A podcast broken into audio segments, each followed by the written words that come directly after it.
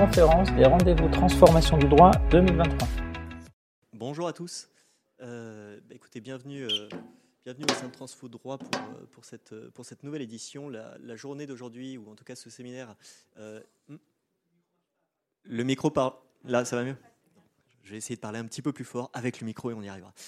Donc, le séminaire d'aujourd'hui est consacré à, à la profession d'avocat qui est confrontée aujourd'hui à, un enjeu technologique finalement assez simple qui est euh, euh, la transition numérique, euh, les, les évolutions technologiques qui évidemment impactent à la fois la société et, nos activités et dans quel contexte finalement nous sommes confrontés aux enjeux et aux questions de cybersécurité et de cyberattaque? J'ai la chance, nous avons la chance incroyable aujourd'hui d'être avec un, représentant du barreau de Paris euh, directement en la personne de, euh, euh, David Ignacio que je vais laisser se présenter brièvement.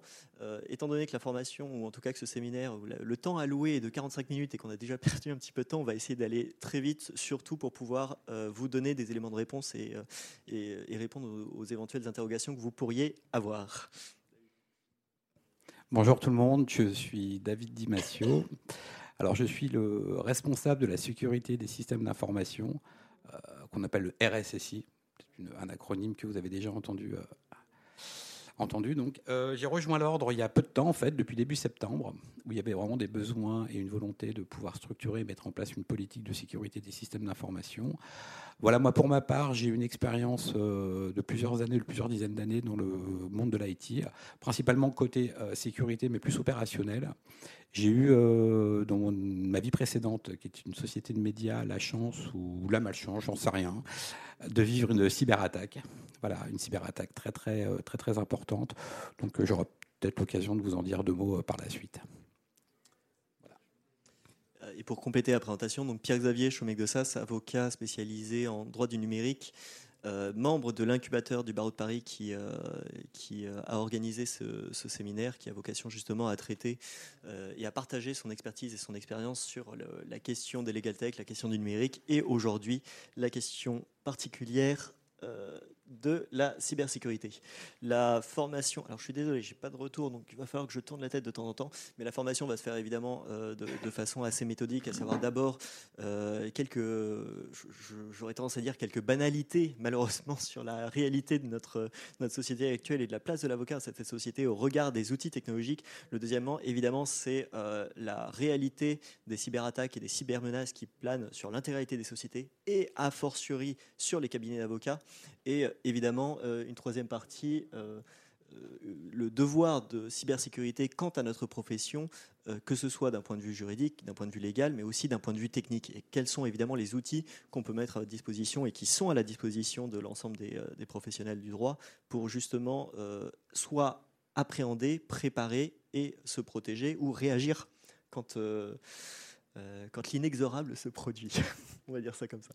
Donc, la société numérique, euh, une réalité assez simple aujourd'hui, c'est la digitalisation de la société. Je pense que absolument personne va contredire cette réalité.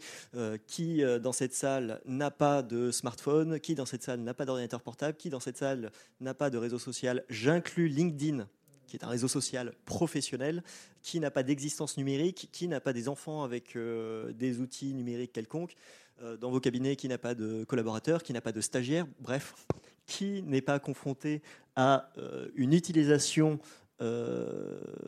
numérique dans le cadre de la société euh, contemporaine, que ce soit par les réseaux sociaux, par les outils que vous utilisez, par les applications. Euh, je vous ai donné quelques exemples assez euh, représentatifs des, tendances euh, contemporaines qu'on a pu voir à travers la presse, que ce soit les fameux bitcoins et plus généralement le concept des crypto-monnaies qui a bouleversé un petit peu le, monde de la finance euh, avec les évolutions, les fameux GAFAM euh, avec la deuxième équipe, euh, Uber, Tesla, euh, Airbnb, Netflix, qui apparaissent comme des acteurs incontournables. Et si aujourd'hui, ici dans la salle, il y a une seule personne qui n'utilise pas l'un de ces services, chapeau. Euh, évidemment, la question des smartphones et la digitalisation des supports matériels d'outils de communication euh, est un enjeu. L'explosion de tous les services de réseaux sociaux, que ce soit sur des sujets d'audiovisuel, de, médias, euh, évidemment sport. Je vous ai cité à droite l'exemple de Twitch, qui est une plateforme un petit peu moderne que les plus vieux connaissent un peu moins et les plus jeunes connaissent un peu plus, qui est l'équivalent d'un YouTube avec la possibilité de pouvoir interagir avec votre public. Un mélange très fin entre Love Story et YouTube. Et évidemment, la conséquence de ça, c'est que ce genre de plateforme, ce genre d'interaction qui est possible avec un public, mais intéresse énormément bah, tous ceux qui sont sensibles pour essayer de diffuser et proposer un message, notamment par exemple des anciens présidents ou des personnages politiques connus. Euh, ces dernières années, notamment sous l'impulsion de hum, Facebook, rebaptisé Meta, euh, la question des métaverses, la question des réalités virtuelles est arrivée aussi comme un nouvel enjeu technologique sur lequel beaucoup de personnes se sont positionnées, y compris des avocats, avec cette grande question de est-ce que l'avocat a le droit d'être dans le métaverse? Comment c'est fait? Je vous donne la réponse tout de suite. Oui, il a le droit. Mais il faut faire attention, quel métaverse, euh, pourquoi, comment, et surtout quelle garantie vis-à-vis de ses obligations professionnelles. Euh, donc voilà pour la digitalisation de la société. Évidemment, et ça fait le lien avec la dernière, euh, le dernier séminaire pour ceux qui étaient là juste avant, c'est la question évidemment des outils d'intelligence artificielle qui sont aujourd'hui largement utilisés et repris par l'ensemble des acteurs du secteur, qu'il s'agisse des éditeurs ou des éditeurs comme Lexis, Dalos, etc., ou, ou même des cabinets d'avocats qui proposent leurs solutions. Concernant la digitalisation du monde juridique, pareil, euh, elle, est en marche et elle se réalise. Il n'y a aucun débat là-dessus euh, aujourd'hui. Que euh, si certains d'entre vous ici font du droit des affaires, vous avez découvert avec un grand bonheur en début d'année l'arrivée de l'INPI et la fin d'Infogreffe notamment pour tout ce qui était formalité et toutes les difficultés que ça pouvait représenter. pareil, pour nos confrères qui font du contentieux, bah, Ibaro, euh, le RPVA est quelque chose qui a complètement transformé et modifié euh, les comportements, mais qui est une réalité. Euh, aujourd'hui, le nombre d'avocats qui utilisent Papers pour avoir des informations sur une société ou Infogreffe ou société presque feu société.com aujourd'hui est massif. la belle époque de l'avocat qui se déplaçait à la bibliothèque de l'ordre pour ouvrir et aller chercher la jurisprudence de 1968 qui allait nous donner la solution. Ben non, aujourd'hui, vous allez sur LexisNexis, vous allez sur Doctrine, vous allez sur euh, que ce soit des acteurs institutionnels, des acteurs privés ou euh, des acteurs associatifs et participatifs. C'est évidemment le numérique qui est notre première source euh, de travail. J'ai cité également DataJust, qui était une expérimentation de la justice qui, pendant une brève période, avait essayé de proposer une sorte de d'analyse de, juridique prospective sur la base des décisions de jurisprudence, notamment ou très spécifiquement dans le cadre de cette expérimentation en matière euh, d'indemnisation du préjudice corporel. Donc on avait pris intelligence artificielle, on avait tout mis avec euh, des réserves. On avait mis notamment les décisions administratives, les décisions judiciaires, et euh, l'idée était potentiellement d'essayer d'homogénéiser par l'intelligence artificielle et le traitement rapide de toutes les statistiques et toutes les décisions de justice euh, le rendu de la justice avec un grand J au niveau national. Premiers acteurs qui se sont rués sur ce type d'outils euh, analytiques, les compagnies d'assurance. Pourquoi? Parce qu'il est très intéressant de savoir que euh, si vous mettez l'application des, litiges de votre contrat à Rennes plutôt qu'à Bordeaux, c'est parce qu'à Rennes, le, le, niveau moyen d'indemnisation est cinq fois moins cher qu'à Bordeaux. Ça, c'est intéressant. Ça peut être intéressant. Euh, donc, évidemment, digitalisation du monde juridique et après la question de l'avocat et la place de l'avocat et de ce professionnel-là spécifiquement euh, au sein de cet écosystème, eh bien la réalité c'est que, attendez, je ne vais pas vous spoiler complètement, mais l'accès à la justice, quelle que soit la profession de l'avocat, qu'il s'agisse de conseils, qu'il s'agisse de contentieux ou qu'il s'agisse même des services que l'avocat est susceptible de proposer à ses clients, l'ensemble de ces éléments euh, évidemment, peuvent se faire aujourd'hui de façon euh, dématérialisée et sont encouragés là-dessus. La gestion du cabinet de l'avocat est aussi dématérialisée. Euh, je suppose que parmi vous, bon nombre d'entre vous utilisent des logiciels type CECIB ou des logiciels d'aide et d'accompagnement justement, soit au traitement des dossiers, soit aux bases de documentaires, soit la question du recrutement aussi.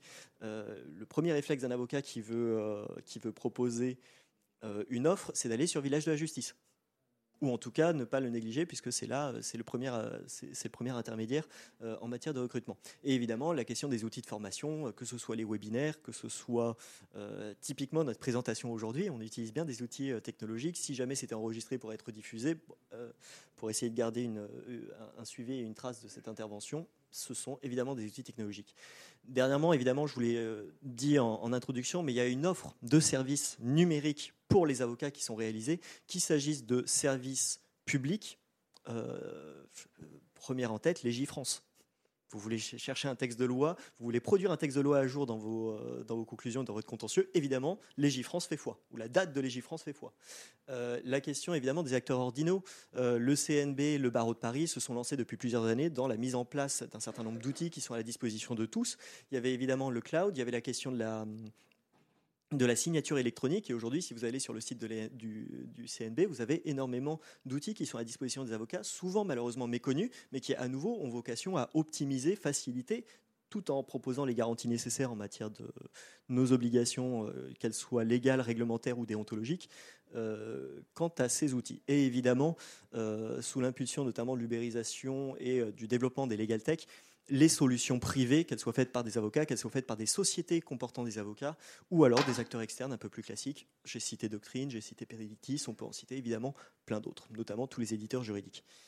Euh, voilà, très rapidement. Donc, je vous ai fait un petit mash-up de tout ce qu'il y a en matière de soit digitalisation de la société, soit digitalisation du monde numérique, soit outils utilisés par les avocats.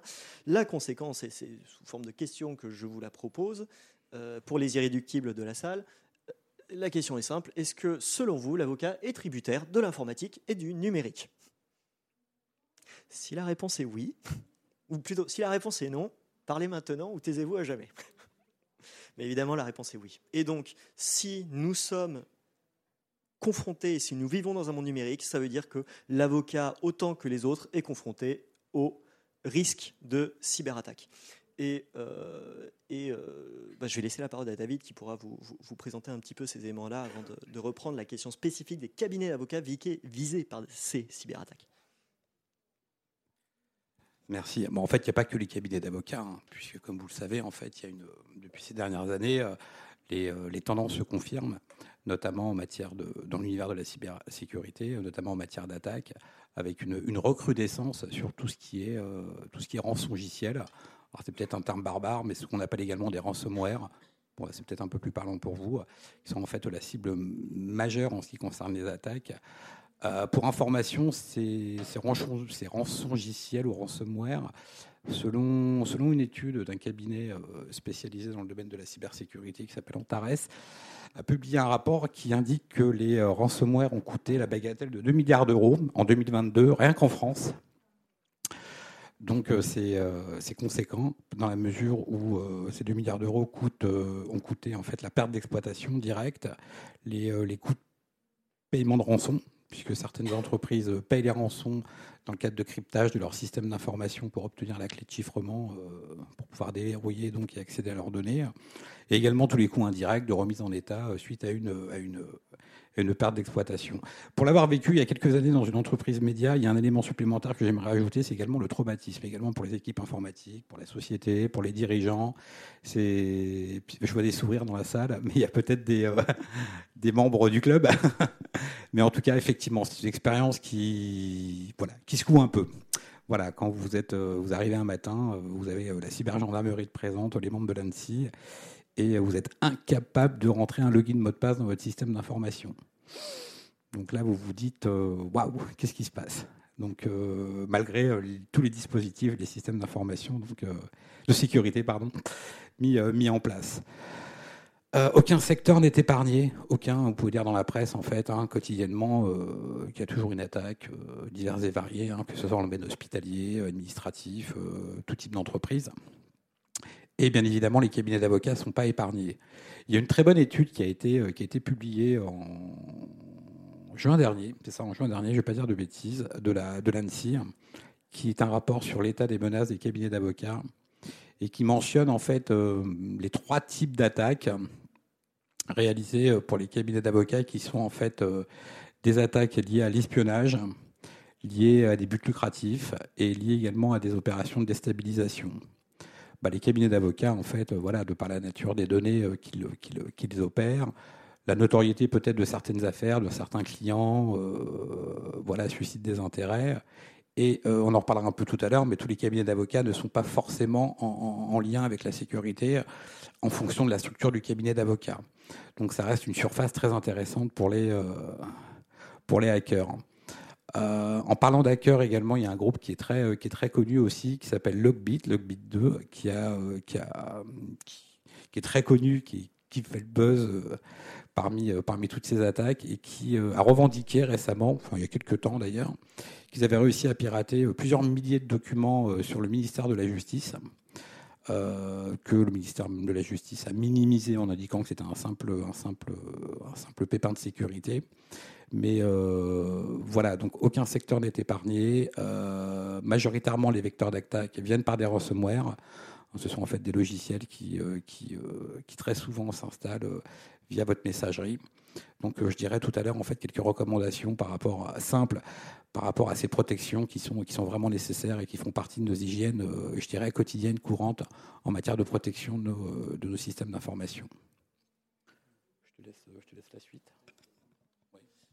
Juste évidemment pour compléter ces éléments, le, euh, les avocats ont tendance, certaines personnes, c'est tout à fait humain, ont tendance à dire euh, moi a priori je suis pas concerné parce que euh, mes clients ne sont pas Donald Trump. Le cabinet de Donald Trump a été attaqué, volé ses données. Euh, j'ai pas grand chose, mes clients c'est des gens normaux, bref, il n'y a, aucun débat. Deux observations sur ces éléments-là. D'abord, il y a un hacker se réveille pas un matin en disant je vais vous attaquer vous. Ou alors, c'est une attaque précisément à personnel. Là, généralement, ce qui se passe, c'est que celui qui va concevoir le ransomware n'est pas celui qui va l'utiliser. Euh, si vous voulez, c'est comme une voiture. Il y a celui qui fait les pneus, celui qui fait les machins, et donc vous avez une chaîne de personnes différentes qui participent justement à cette opération, mais qui ont des objectifs complètement distincts et qui interviennent à des moments différents. Et, donc, euh, sans, parler, euh, sans parler en effet du fait que Logbit 2, en réalité, c'est euh, potentiellement un groupuscule de personnes qui n'ont qui très peu de liens entre eux et qui attaquent de façon massive et perpétuelle. Donc c'est pas quelqu'un un matin qui dit je vous attaque, c'est en continu un groupe de personnes qui se sont motivées pour vous attaquer perpétuellement par tout moyen. Donc c'est pas un cerveau, c'est 700 cerveaux qui s'amusent justement à vous attaquer. La deuxième observation, c'est, euh, et on le voit notamment à travers toutes les cyberattaques qui touchent la société, euh, il, n'est pas euh, il est plus facile d'attaquer tout le monde et de voir, d'utiliser, si vous voulez, des ransomware sur toutes les sociétés possibles et imaginables dont on a une adresse email, et voir après celles qui ont un niveau de sécurité suffisamment bas pour que ça marche. Donc, si vous voulez, il y, a une, il y a une chasse et une pêche de masse et il y a une pêche spécialisée. Si demain la Chine veut vous hacker, elle y arrivera. Bien sûr. Euh, mais euh, vous avez aussi quelqu'un qui a fait un petit code, quelques lignes de code euh, un peu développées et qui va les envoyer absolument n'importe où et on voit ce que ça va ramasser.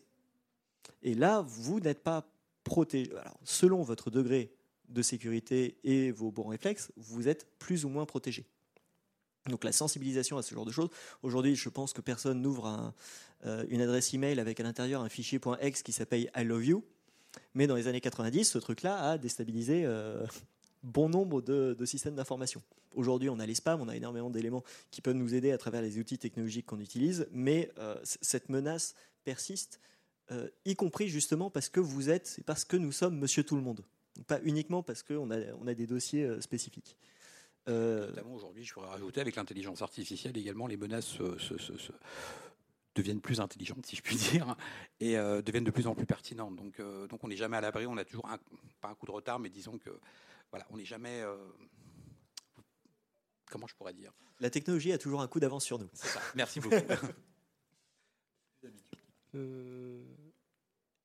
Donc, euh, justement, l'avocat, par rapport à ça, la, réalité, et on a tendance à l'oublier, c'est que on a en réalité des devoirs euh, en matière de protection et en matière de protection informatique. Le premier, évidemment, c'est les obligations légales qui sont issues de notre, euh, de notre profession, de nos obligations de garantir, par exemple, le secret euh, le secret des affaires, le secret professionnel euh, et toutes les autres euh, et les obligations contractuelles qu'on a vis-à-vis de nos clients, que ce soit sur les accords de confidentialité, que ce soit dans vos conventions d'honoraires, il y a toujours un petit truc en disant les informations que je vous confie, que ce soit à titre de conseil ou à titre de contentieux. Alors, euh, pensez euh, secret des affaires, pensez euh, contentieux qui soit personnel ou, qui soit commercial. évidemment, c'est énormément d'informations privilégiées, d'informations confidentielles qui, sur lesquelles nous avons un devoir de garantir la confidentialité par tout moyen, y compris par des moyens techniques, par des moyens physiques et par des moyens numériques. il n'est pas rare que dans des cabinets d'avocats, vous ayez une porte avec plus qu'un verrou euh, mais euh, plusieurs points justement pour préserver l'intégrité physique de vos cabinets. C'est la même chose d'un point de vue numérique.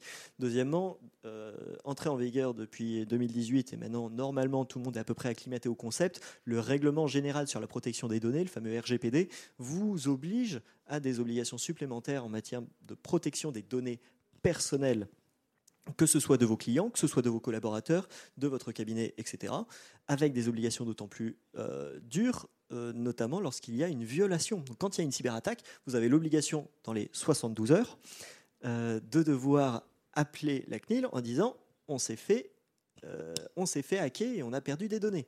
À charge potentiellement après pour la CNIL de faire un audit chez vous et de dire bah, écoutez, nous on considère qu'en réalité vous avez commis des manquements extrêmement importants et bah, pas vu, pas pris, prix pendu, on va publier la décision de la sanction de votre cabinet. Donc, quand on tape votre cabinet sur Internet, il y aura marqué sanctionné par la CNIL pour violation des données personnelles.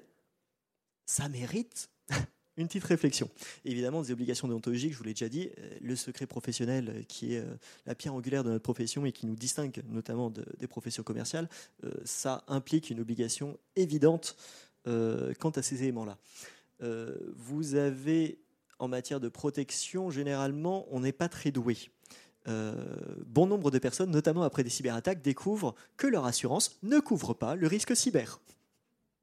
Pourquoi? Euh, Parce qu'il est hors de question que l'assurance couvre quelque chose qu'il n'a jamais audité et sur lequel il sait pertinemment que les gens sont mauvais.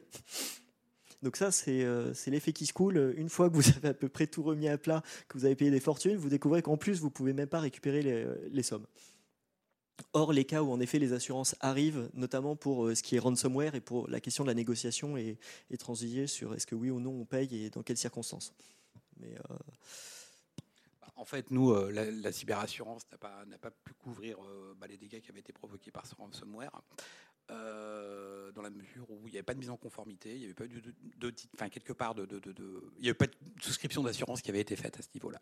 Voilà, ça s'est produit en 2020 mon n'avait pas souhaité, à, était sur une réflexion de, la, de souscrire une cyberassurance.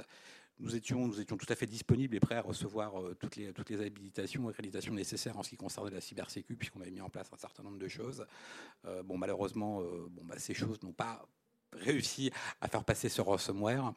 Mais, euh, mais je pourrais vous expliquer par la suite, en fait, ce ransomware, comment il est venu chez nous, tout à l'heure, pour la petite histoire. Mais en tout cas, euh, voilà, la mise en conformité est juste, est juste nécessaire pour pouvoir, pouvoir prétendre à une cyber. Ça, c'est sur une cyberassurance, ça, c'est clair. Et c'est des sujets que le législateur commence à appréhender aussi, puisque vous avez eu des lois récentes, notamment la fameuse LOMPI qui est sortie en 2023 et qui a dit très simplement si vous ne déposez pas plainte dans un délai de 48 heures à l'issue de votre cyberattaque, vous n'êtes pas couvert. Problème réglé.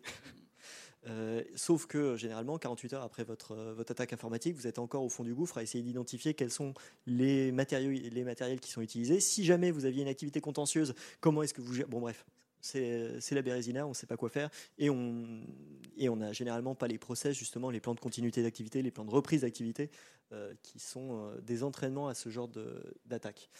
Et donc, face à ce devoir de cybersécurité, justement, qu'est-ce que vous pouvez mettre en place? Quels sont les outils qui sont à votre disposition?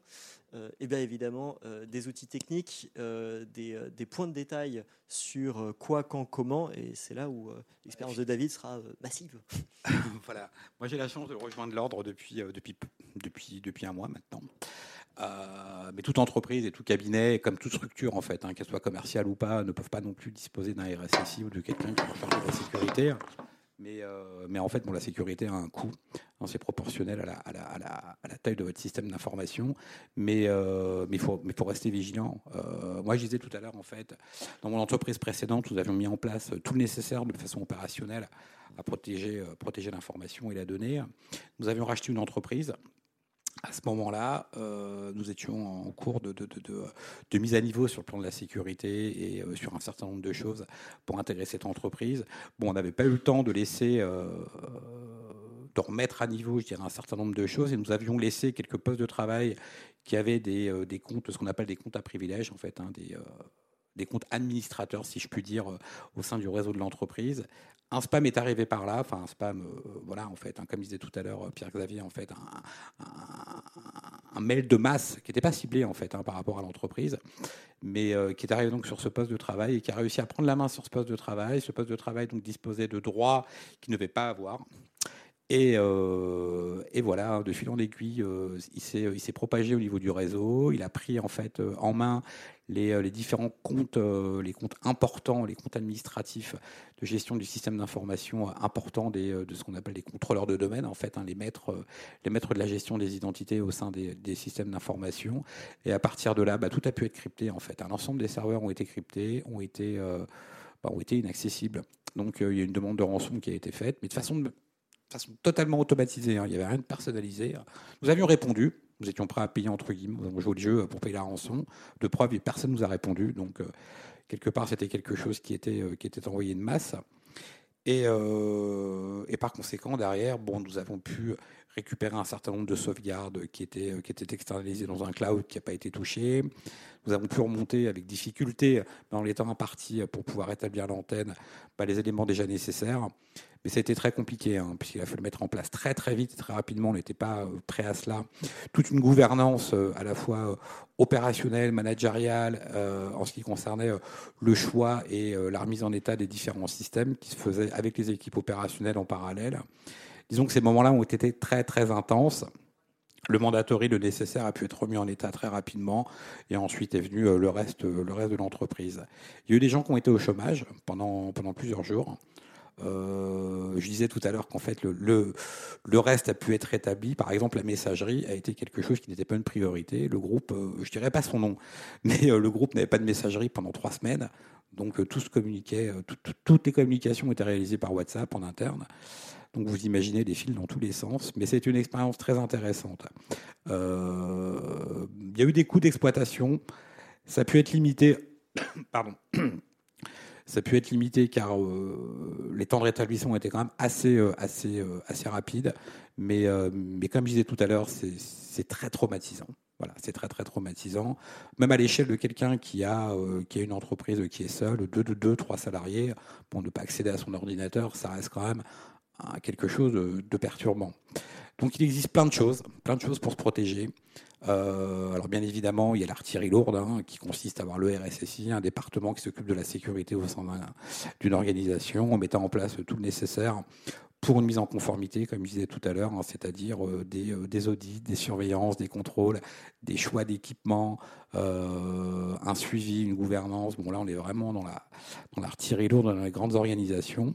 Mais à échelle beaucoup plus modeste et beaucoup plus réduite, il y a des gestes simples, des gestes basiques euh, qui sont d'ailleurs très très bien énoncés. Je parlais tout à l'heure de le site de l'ANSI. Bon, j'arrête pas de parler de l'ANSI, mais je suis pas sponsorisé par eux. Hein. Non, non, le site est, est tellement, bien fait. Il y, a, il y a un guide de bonne pratique que je vous invite à, consulter, à regarder, qui est tout à fait je dirais, accessible pour tout le monde, parce que tout le monde n'est pas non plus euh, spécialiste en cybersécu, tout le monde n'est pas, n'a peut-être pas le temps, tout le monde euh, n'a peut-être pas les moyens non plus hein, d'acheter, euh, d'acheter le nécessaire, des pare-feux, des choses comme ça. Néanmoins, il y a des règles simples, basiques, je dirais, une hygiène à appliquer qui consiste bah, très simplement à déjà avoir un antivirus sur son poste, à faire des sauvegardes régulières, à ne pas ouvrir n'importe quoi, faire attention à son expéditeur. Bref, de pardon. Bref, un certain nombre de choses, voilà, qui déjà qui vous mettent à l'abri et euh, qui, vous protègent majoritairement une grande partie de, euh, d'attaques, d'attaques ransomware. Et euh, je rajouterai quelque chose également dans ce dispositif. Si, si, si, si, si vous pouvez vous faire accompagner, alors il y a quelque chose aujourd'hui qui est assez à la mode, qui, est du coaching en cybersécurité.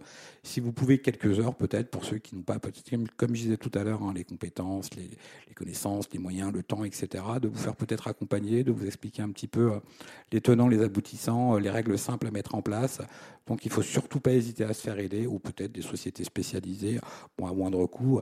Il y a également des sites aussi, hein, très bien euh, très bien fait. Bon, je parlais de l'ANSI, je parlais, euh, il y a également le site qui est euh, cybermalveillance du gouvernement. Bref, il y, a, énormément de choses que je vous invite à aller regarder et bah, qui sont quand même pertinents et, importants pour vous, pour vous prémunir de toutes ces attaques, qui, comme je disais tout à l'heure, majoritairement viennent, viennent de la messagerie. Voilà, à protéger, à surveiller et à faire très attention. Vous avez quelque chose à rajouter peut-être il y a peut-être juste un, élément complémentaire que, que j'avais lu et qui est assez rigolo. 90% euh, des cyberattaques ne viennent pas d'un virus. Ça vient de quelqu'un qui se fait passer pour vous, qui va appeler en disant Je suis votre secrétaire, je suis la nouvelle stagiaire, est-ce que vous pourriez m'aider ou j'ai un problème? Ou on appelle le prestataire Ah, excusez-moi. Et, derrière, finalement, ce défaut de vigilance a des conséquences catastrophiques. L'exemple type, et on vous en a donné plusieurs justement, des fameux, des fameux moyens qu'on peut mettre en place justement pour agir et réagir face à ça. Euh, attendez, on va tous vous les mettre et on va pouvoir les, les, présenter. Euh, le. Euh, premier, c'est votre PC. Vous êtes très fier de votre vieil ordi qui rappelle les premiers temps. Dessus, il n'y a aucune mise à jour qui est faite. Et un jour, vous avez un stagiaire et vous lui donnez ce PC pourri. Euh, et vous lui donnez des mots de passe et vous oubliez pertinemment que quand le stagiaire part, il a encore accès aux mots de passe. Et euh, le stagiaire, bah, peut-être qu'il a sa propre vie, peut-être qu'il est négligent, peut-être qu'il va perdre son ordinateur ou son téléphone avec à l'intérieur toutes ces informations. Et euh, à nouveau, après, si vous voulez, c'est très facile d'aller sur dark web et dire j'ai ce matériel-là, j'ai ces informations-là, qui est prêt à payer pour ça? Et il y a quelqu'un qui va dire bah pourquoi pas, on va voir ce qu'il y a à l'intérieur. Ah, il y a ça, mais je peux potentiellement le mettre en relation, je peux le revendre. Et là, vous avez, si vous voulez, un produit qui va vivre sa vie euh, entre l'offre et la demande. Et tout ça part d'un PC pourri. Feu, un PC pourri. Euh, vous, avez, vous avez la question des mots de passe. Euh, et aujourd'hui, je crois que David ne me, contredira pas, mais euh, la notion de mot de passe est complètement euh, dépassée. Il faut quoi? Il faut moins d'une seconde pour casser un mot de passe avec des caractères spéciaux, avec des trucs de, de 8 caractères. Donc aujourd'hui, les spécialistes et les professionnels disent réfléchissez plus en mot de passe, réfléchissez en phrase de passe c'est la longueur du truc qui va euh, vous aider à garantir la, chose. et parfois complété par un SMS, pardon, euh, complété par une action supplémentaire qui confirme également ce mot de passe. Pour information, effectivement, en une journée, un mot de passe de 8 caractères est, euh, torpillé. Ouais. Et je rajouterai également un élément par rapport aux stagiaires et aux vieux PC. Alors quelque chose qu'il faut, qu'il faut savoir, c'est les PC que vous mettez à la poubelle ou que vous jetez, euh, qui contiennent un certain nombre d'informations. Le simple formatage ne suffit pas. Voilà, pour information.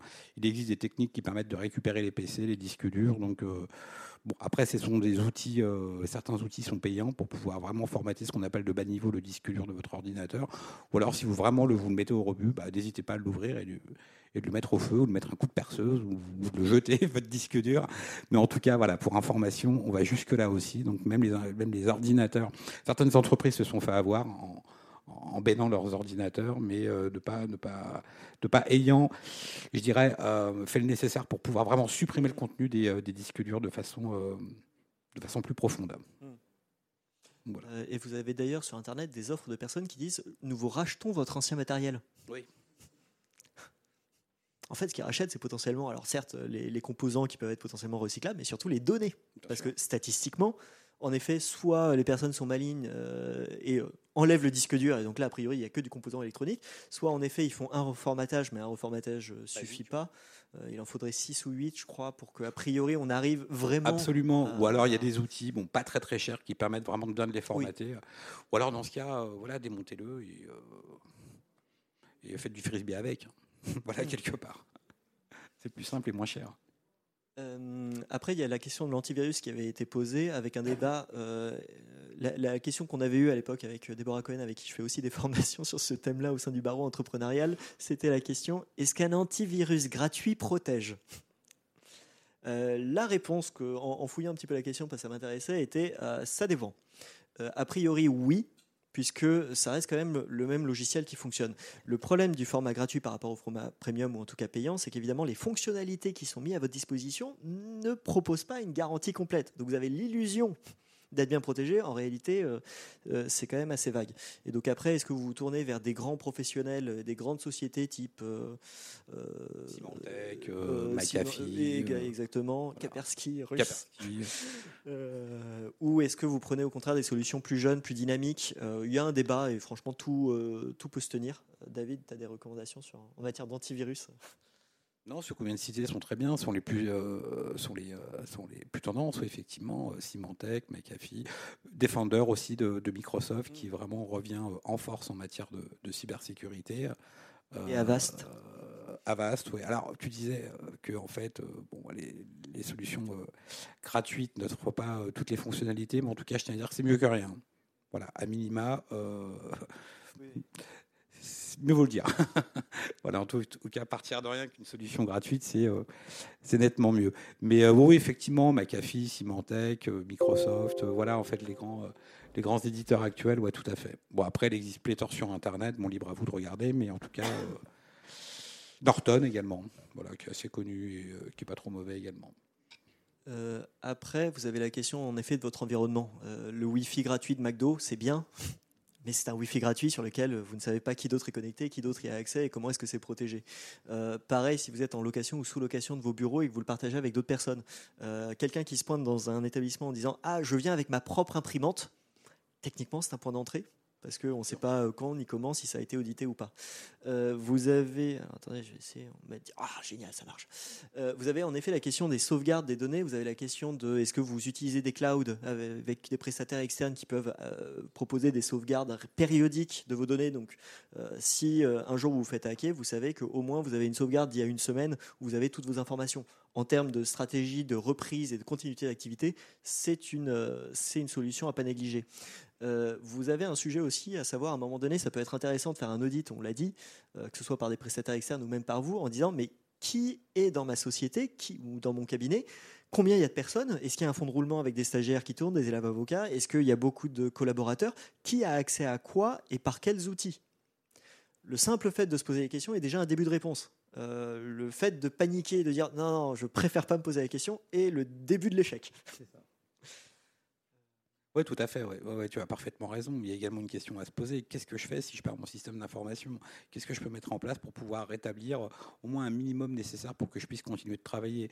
Donc, euh, projetez-vous dans une situation catastrophique, vous indiquant voilà mon système d'information, quelle que soit l'échelle de votre organisation, de vous dire euh, voilà de quelle manière je peux je peux rétablir le minimum nécessaire pour que je puisse continuer de travailler. Alors, comme disait Pierre-Xavier, évidemment, il y, a des, il y a des sauvegardes, il y a un certain nombre de choses. Peut-être un ou deux postes de travail mis de côté qui est récent, qui est propre, qui vous permettrait de pouvoir redémarrer. Bon, en tout cas, projetez-vous dans la situation où euh, vous perdez, euh, vous perdez euh, votre ou vos ordinateurs ou, votre système d'information. Voilà, c'est un bon moyen de partir sur une feuille blanche et de vous dire, voilà, je vais construire un plan de, continuité ou une manière ou une façon de pouvoir reprendre mon activité. Mais euh, c'est une question à se poser, en effet. Lorsqu'on avait fait cette formation au sein du barreau entrepreneurial en février avec, euh, avec Déborah, euh, un confrère fort de, avait absolument tout compris, nous avait dit donc si je comprends bien, en fait, tout papier. Et on lui a dit je crois que c'est une erreur parce que le, le, scénario tout papier, il y avait des confrères qui adoraient ce concept-là, puis est arrivé le Covid. Et le tout papier, en fait, il a servi à rien. Et puis, de toute façon, le tout papier avec le RPVA, ça marche pas. Donc soit, euh, soit degré ou de force, mais en effet, les outils technologiques aujourd'hui sont, euh, euh, obligatoires dans, notre activité. Et donc, à nouveau, le simple fait de se poser la question, commencer doucement un petit antivirus gratuit, ou alors juste se demander, on est combien dans la boîte et qu'est-ce qu'ils utilisent? Est-ce que mes collabs ont Si mon collab perd son ordinateur de la société, qu'est-ce qui se passe? Est-ce que tout le monde est d'accord sur le fait que les mises à jour, c'est obligatoire? On n'aime pas ça, ça retarde, etc., etc. On comprend pas. Mais en réalité, dans chaque mise à jour, généralement, euh, il y a toujours une ligne avec marqué correction de bug de sécurité. C'est ça. C'est vrai que c'est quelque chose qu'on occulte parce que ça prend du temps, euh, c'est mm. long, etc. Mais euh, les mises à jour sont nécessaires, sont juste, sont juste obligatoires. Tout comme il existe beaucoup de solutions de cryptage gratuites sur Internet de votre poste de travail, utilisez-les. Hein. Comme disait Xavier, voilà, votre collaborateur ou vous-même, hein. vous perdez votre ordinateur ou vous faites voler, je ne sais pas, mais en tout cas, voilà, c'est un, c'est au moins une protection euh, qui permet, qui permet de pouvoir protéger vos informations. Alors tout dépend dans quelle main il tombe, mais de manière générale voilà, ça m'étonnerait que votre ordinateur, s'il se fait voler ou si, ou si, ou si vous le perdez, euh, voilà, tout entre les mains de super experts qui sont capables de décrypter le contenu. Après, bon, c'est une autre dimension, c'est une autre histoire, mais en tout cas, voilà, je vous invite, il y a des outils gratuits de cryptage. Euh, mettez à jour votre ordinateur, effectivement, avec les recommandations fournies par votre système d'exploitation. Voilà, les petites phrases qui viennent, des mises à jour sont en cours, faites-les un antivirus, des sauvegardes, voilà, des règles élémentaires, basiques, qui permettent au moins de vous prémunir une quasi-totalité euh, des attaques qui peuvent, qui peuvent se réaliser. Voilà. Et ne négligez pas le préjudice d'image. la réputation. La réputation. Devoir appeler chacun de vos clients en disant on s'est fait hacker parce que notre mot de passe n'a pas changé depuis 2015 et est le même pour absolument tout, à la fois le pro, à la fois le perso, à la fois quand je fais mes achats sur Amazon et à la fois quand je vais sur le énième petit site à la con et que j'utilise 1, 2, 3, 4, 5 ou 2023 Suzanne,